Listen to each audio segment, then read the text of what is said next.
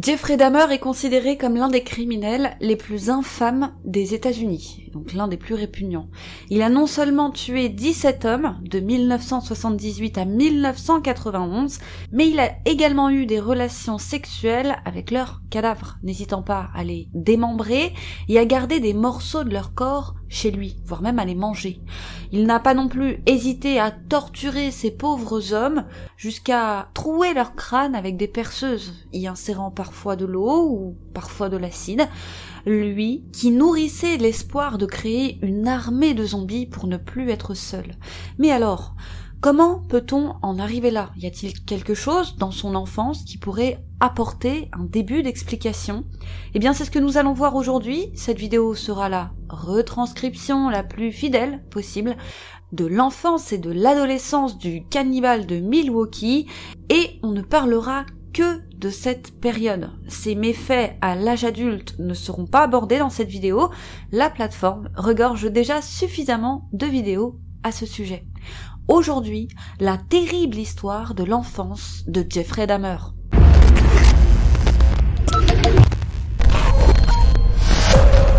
Pour ce que j'ai fait, je devrais être mort. Voilà les mots que prononcera Jeffrey Dahmer lors de son arrestation le soir du 22 juillet 1991. Et les Américains découvrent alors celui qu'ils n'oublieront jamais, un prédateur d'une violence inouïe, mais il n'a pas toujours été un monstre et pour le savoir, il faut remonter 31 ans avant cette arrestation. Le petit Jeffrey voit le jour le 21 mai 1960. Il est le fruit d'un amour entre une dactylo, une certaine Joyce Annette Flint, d'origine norvégienne et irlandaise, et d'un étudiant en chimie, un certain Lionel Herbert Damer, qui lui est d'ascendance galloise et allemande. Et le moins que l'on puisse dire, c'est qu'il a très tôt terriblement manqué d'affection, l'attention ayant été accaparée par sa mère, une femme instable, qui n'avait de cesse de vouloir être le centre d'intérêt de son entourage. Elle en était littéralement désespérée, que ce soit celle du père de Damer, celle des voisins, celle du facteur ou même du boulanger.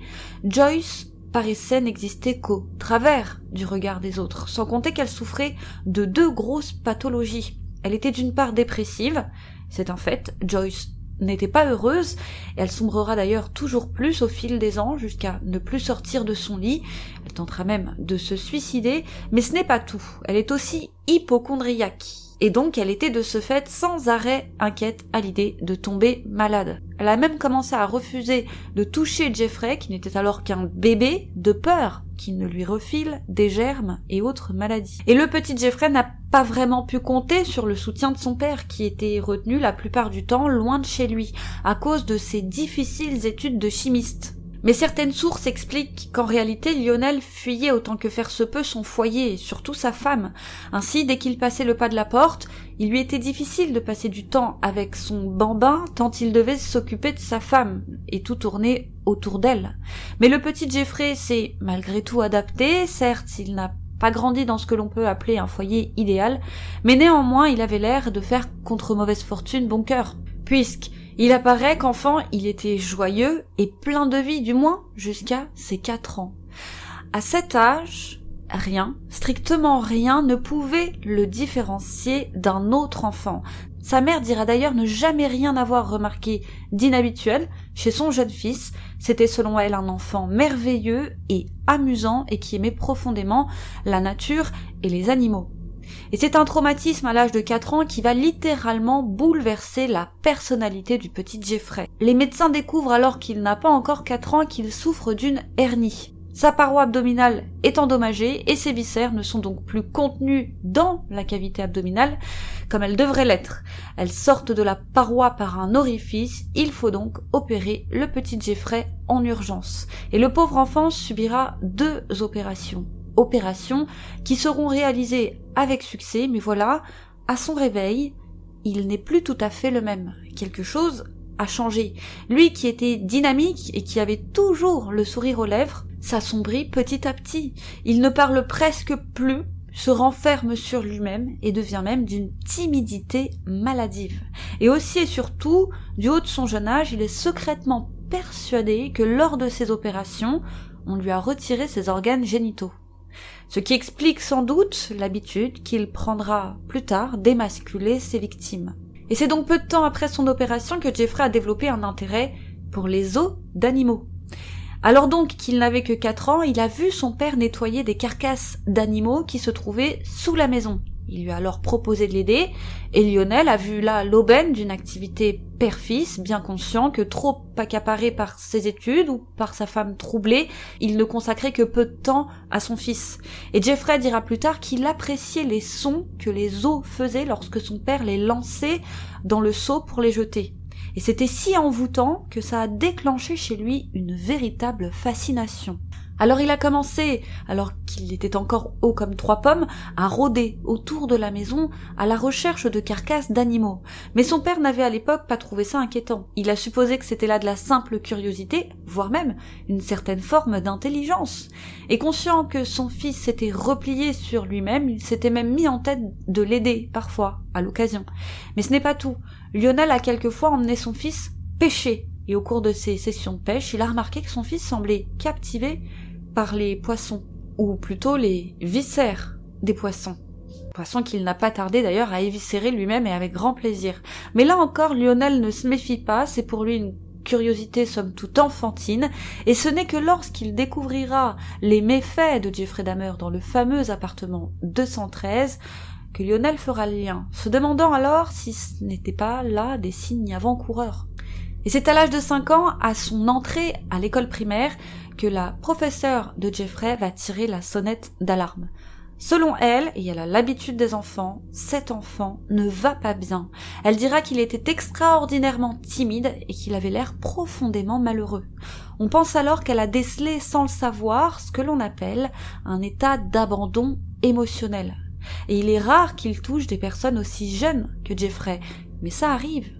Et les personnes qui en souffrent se sentent comme abandonnées. Elles ont l'impression qu'elles ne sont que des moins que rien, des êtres insipides et indésirables, et cet état arrive souvent après la perte d'un être cher. Donc les spécialistes pensent que ce qui a précipité cette impression de rejet et d'abandon à un si jeune âge, ce sont les absences répétées de son père et le manque d'attention de sa mère, alors en proie à ses propres démons.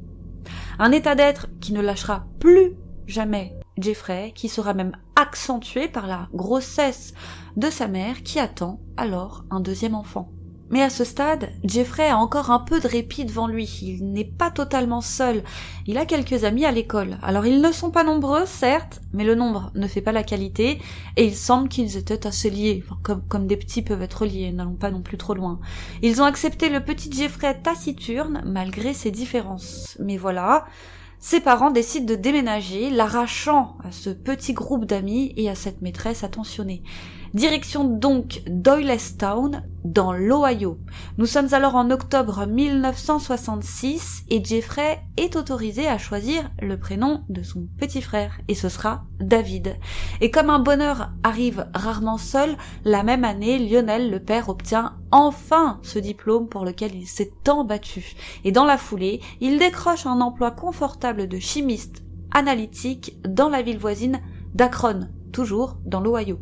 Mais à l'école, c'est désormais une autre histoire. Jeffrey est relativement seul. Et il n'a pas vraiment le temps de se faire des amis puisque ses parents déménagent à niveau. Nous sommes alors en 1968, direction Bass Township, toujours dans l'Ohio. Et son père pense que c'est à peu près à cette période que son fils a été violé par un voisin. Cependant, Jeffrey, lui, de son côté, a toujours nié avoir été un jour abusé. C'est alors la troisième adresse en deux ans pour Jeffrey et la sixième pour ses parents depuis leur mariage. Et c'est à peu près à cette période que l'attrait de Jeffrey pour les carcasses d'animaux s'est intensifié. Il est alors âgé de huit ans et il ne se contente plus de ramasser quelques cadavres ici et là, il commence à chasser de gros insectes tels que des mites ou encore des libellules qu'il entreposait alors dans une cabane au fond du jardin puis il s'est mis à chasser de petits mammifères, tels que par exemple des écureuils. Son but étudier leur anatomie. Il semblait qu'il voulait savoir où chacun de leurs os était placé. Et il gardait même certaines dépouilles dans des bocaux de formaldéhyde qu'il rangeait bien consciencieusement dans sa cabane, et le tout sous le regard attendri de son père qui voyait là un futur scientifique, alors que de nos jours, avec les connaissances en criminologie qui se sont popularisées, n'importe qui y verrait plutôt une graine de tueur en série. Mais voilà, c'était une autre époque.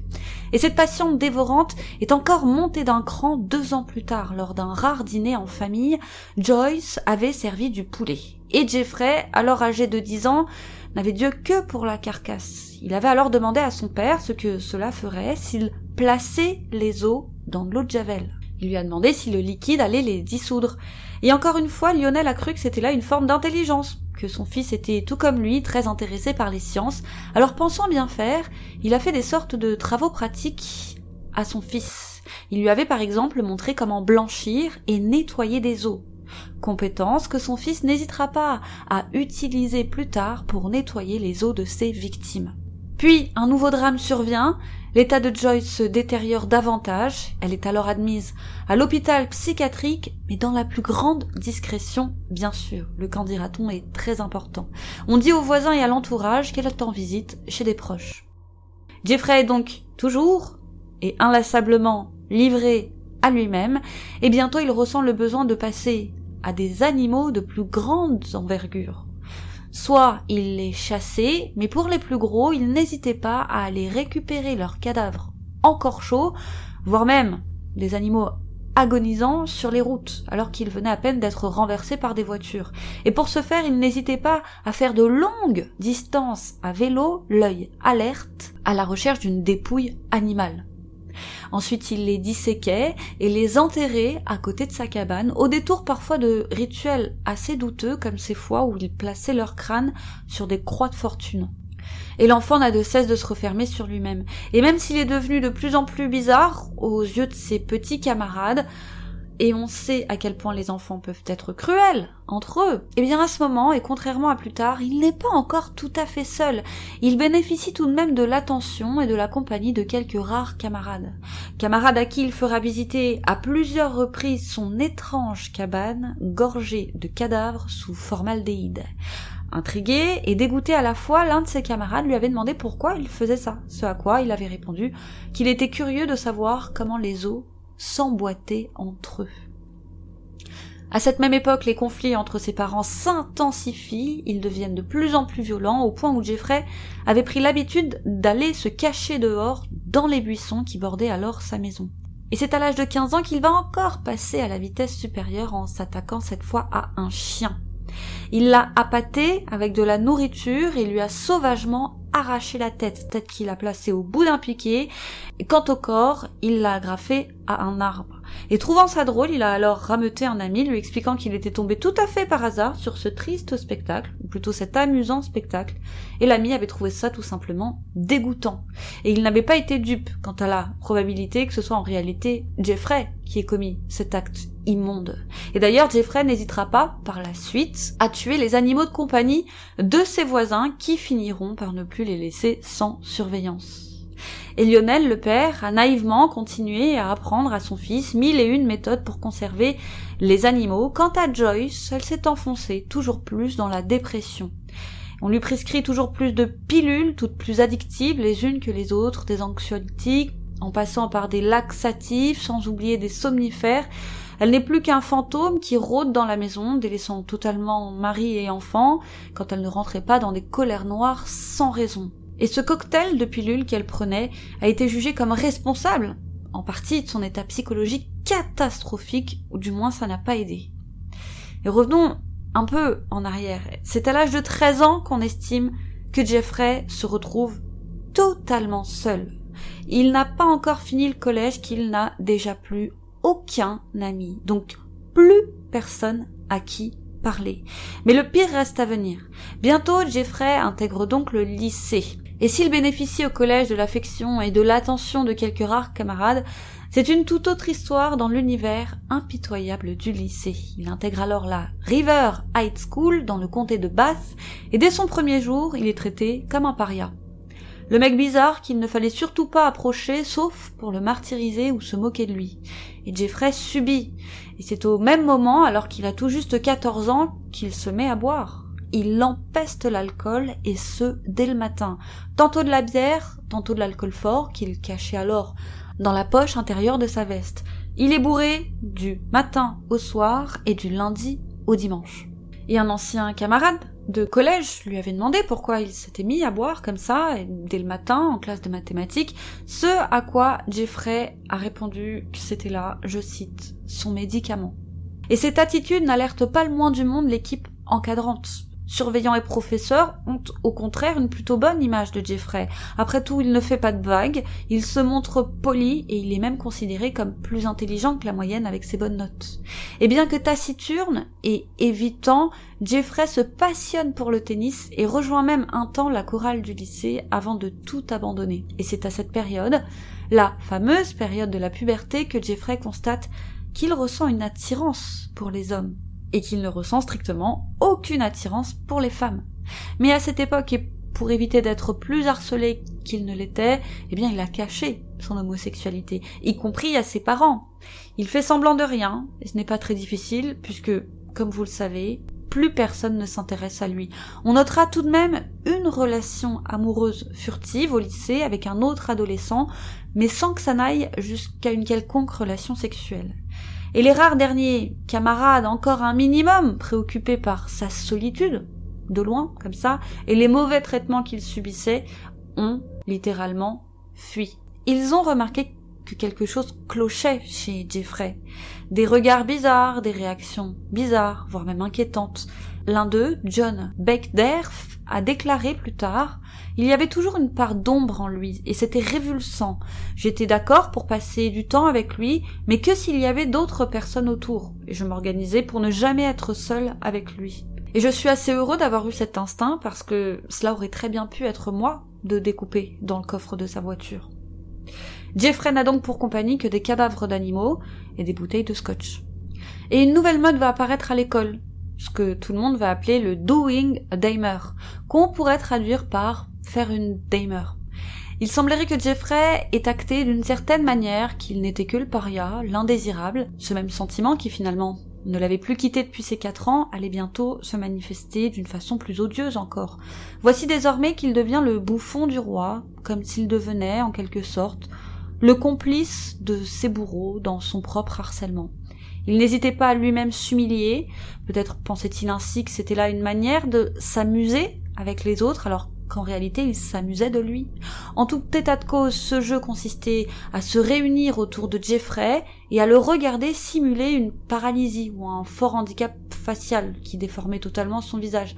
Et il faisait l'imbécile comme ça, sous l'hilarité de ses pseudo-camarades, devant les regards dépités de ses anciens amis qui trouvaient ce spectacle d'une tristesse infinie. Mais ce n'est pas tout. Il mimait aussi à l'occasion le cri strident des chèvres, tout en se jetant par terre pour simuler une crise d'épilepsie. Et quand on lui demandait de le faire, eh bien, il le faisait. Et les choses sont même allées plus loin, puisque pour pouvoir s'acheter de l'alcool, il n'a pas hésité à réaliser les humiliations que ses camarades désiraient, mais cette fois dans la rue, voire même dans des commerces. Mais cette fois moyennant finance pour s'acheter de l'alcool. Et John Beckderf, donc un ancien ami, quand les journalistes lui ont demandé ce que faisaient les adultes et autres encadrants de son lycée pour stopper les choses, eh bien il a dit rien. Il s'en fichait même et considérait que tôt ou tard il allait quitter le lycée et que, je cite, l'année prochaine, il sera le problème de quelqu'un d'autre. Et on sait rétrospectivement qu'il sera le problème d'au moins 17 hommes et adolescents. Et ces crises d'épilepsie qu'il imitait si bien étaient en réalité celles de sa mère, qui en faisait pléthore à la maison et ce depuis de nombreuses années. Et puis il y a eu un autre incident.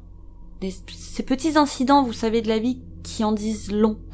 Damer avait un jour amené un tétard en classe pour l'offrir à son professeur.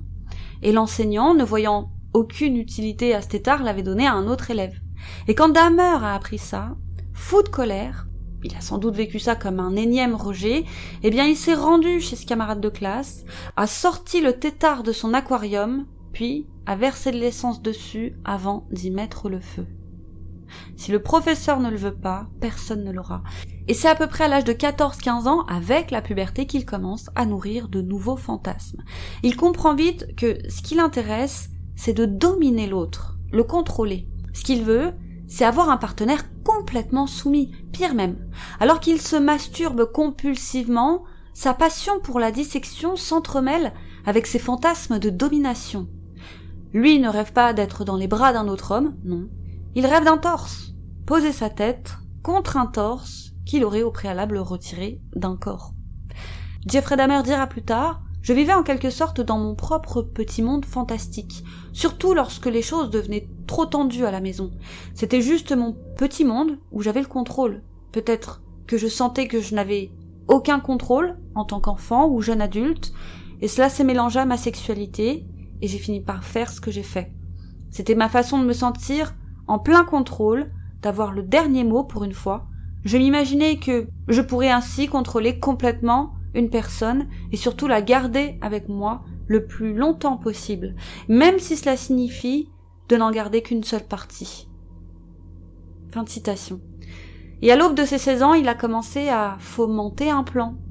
Il a repéré un jogger qui passait tous les matins devant chez lui à heure fixe. Il a trouvé cet homme très attirant, et s'est alors demandé de quelle manière il pourrait entrer en interaction avec lui, alors non pas pour tailler un brin de Cosette, non, il se demandait comment il pourrait s'y prendre pour le rendre inconscient et en faire son objet sexuel, et ainsi laisser libre cours à ses fantasmes de dissection.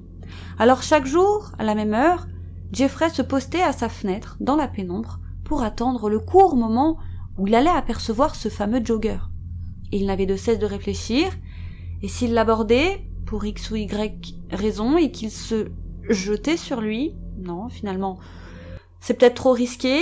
Il risquerait lui d'être maîtrisé, sa victime est un homme, et lui n'est qu'un adolescent, il n'a sans doute pas la même force physique. Et alors? Et s'il se cachait dans ce buisson là-bas avec une batte de baseball? Il le frapperait par derrière, à ce moment, ni vu ni connu, et il n'aurait plus qu'à l'emporter dans sa cabane. Alors il se dit que oui, ça, ça a l'air plus sûr. Alors il a regardé le jogger passer encore et encore jusqu'au jour où il a décidé de passer à l'action.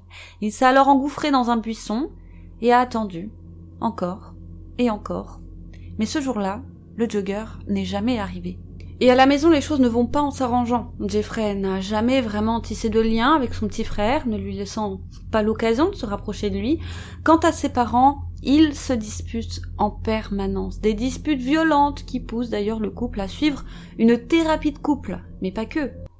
Si Joyce a toujours eu du mal à donner de l'attention à ses enfants ou encore à son mari qu'elle vampirisait littéralement émotionnellement, le peu de fois où ils étaient en interaction, elle a su, en revanche, trouver un peu de temps et d'attention à accorder à un amant. Mais son manège n'a pas duré bien longtemps, Lionel ayant rapidement découvert cette brève relation adultère. Alors à l'école, ça se passe mal pour Jeffrey, et à la maison, c'est pareil. Et c'est l'année suivante, alors qu'il n'avait pas encore tout à fait fêté ses 17 bougies, que ses notes ont commencé à drastiquement chuter. Mais les parents de Damer ont été réactifs cette fois et ils ont aussitôt payé un prof à domicile, mais sans succès. Jeffrey semblait totalement se désintéresser de ses études, et ce, à quelques mois seulement de l'obtention de son diplôme de fin d'année et au plus grand désespoir de ses parents, qui avaient l'air de se réveiller un peu, mais il est trop tard. Jeffrey est à ce moment déjà envahi de fantasmes, tous plus sordides les uns que les autres. Et c'est à cet âge qu'il a commencé à chercher un moyen de zombifier les gens, afin que jamais plus il ne soit seul, et qu'on ne l'abandonne jamais percer des crânes pour y mettre de l'acide, tout ça, tout ça, il y pensait déjà alors qu'il n'avait même pas fini le lycée. Et il a expliqué que dépersonnifier les gens a été un long processus pour lui, tout comme, souvenez-vous de cet homme, dans cette interview. Il a expliqué, donc tout comme cet homme, tout comme on l'avait vu dans cette interview, que ça, ça pouvait pas se faire du jour au lendemain que de dépersonnifier les gens. Il a déclaré qu'à force d'intenses cheminements de pensée, il a réussi à, je cite, dépersonnaliser l'autre et le considérer comme un simple objet, un objet de plaisir et non un être humain, vivant et respirant. Et c'est ce qui a facilité les choses. Et ce que personne ne devrait faire, a-t-il dit. En parallèle, le couple que forment ses parents ne résiste pas. Les parents divorcent d'un commun accord l'année suivante, en 1978. Jeffrey toujours en terminale, et pour apaiser les tensions, Lionel quitte le domicile pour s'installer dans un motel voisin. Et Jeffrey sombre toujours plus. Il est vu ça et là, toujours seul, il ne se cache même plus pour boire, et alors qu'il est seulement à quelques semaines de ses examens de fin d'année, un professeur de son lycée le voit complètement ivre dans le parking de l'école. Il enchaîne les bières, le regard dans le vide. Et ce professeur sent que cette situation n'est pas normale que ce, que ce que vit cet adolescent n'est pas normal, qu'il est d'une certaine manière livré à lui-même. Alors il se précipite à sa rencontre et le menace de tout dénoncer. Mais Jeffrey l'a convaincu de ne rien dire, lui expliquant qu'il avait des problèmes à la maison et qu'il n'allait que les accentuer. Et bientôt Jeffrey, qui n'a pourtant pas ouvert quasiment un livre de l'année, obtient malgré tout son diplôme. Quant à Joyce, une poignée de jours plus tard, elle décide de quitter le domicile familial emportant avec elle son plus jeune fils, David, et laissant littéralement Jeffrey à son propre sort, comme s'il n'avait jamais existé. Et Jeffrey n'a pas été surpris, plus que ça, après tout. Il n'est qu'un moins que rien, c'est ce qu'il pense du moins depuis ses quatre ans, et depuis ses quatre ans il a bien remarqué qu'il n'avait pas l'amour maternel que ses autres camarades avaient, que d'une certaine manière, et pour des raisons qui lui échappent, il ne mérite pas l'amour d'une mère. Alors il n'a pas été ému plus que ça. Voilà, il n'a pas été surpris plus que ça non plus, comme si d'une certaine manière, il avait fermé son cœur à double tour depuis longtemps. Il est désormais seul, mais dans le fond il s'est toujours senti comme tel, alors ainsi va la vie, et ainsi sont faites les choses pour l'adolescent. Sa mère se justifiera, le retour de Lionel était imminent, et Jeffrey venait d'avoir 18 ans, alors elle n'a pas pensé à mal dans son esprit, en partant, elle n'abandonnait pas son enfant. Et d'ailleurs, c'est un fait, nombre de tueurs en série avaient des problèmes avec leur mère. Je pense à Charles Manson. Sa mère était une prostituée alcoolique qui n'avait strictement rien à fiche de son fils. Elle avait essayé de se débarrasser plusieurs fois de lui. Elle avait même une fois essayé de l'échanger contre une pinte de bière dans un bar à une femme qui cherchait désespérément un enfant adopté. Ed Gain aussi. Sa mère était une fanatique religieuse. Il avait été élevé comme une fille, on lui faisait porter des robes jusqu'à un âge avancé.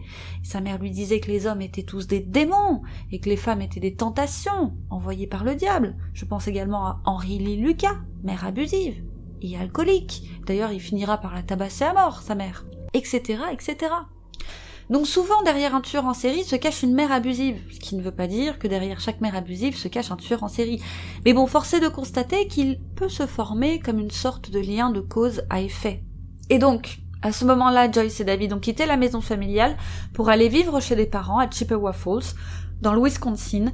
Quant à Jeffrey, il a été abandonné comme on laisse un chien sur le bord de la route. Et c'est trois semaines seulement après l'obtention de son diplôme et quelques jours après le départ de sa mère que le 18 juin, exactement à l'âge où a été prise cette photo, c'est à cet âge que Jeffrey fera sa première victime. Jeffrey a pris un autostoppeur nommé Steven Mark Hick, âgé lui aussi de 18 ans.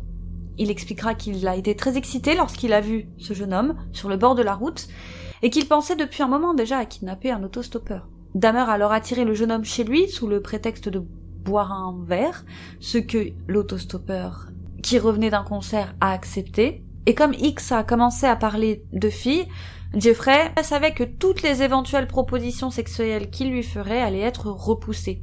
Alors après plusieurs heures à parler et à boire et à écouter de la musique, X a manifesté l'envie de partir. Et Jeffrey ne voulait pas qu'il le laisse. Alors il l'a frappé avec une altère de 4 kilos et demi, alors que le pauvre garçon était assis sur une chaise.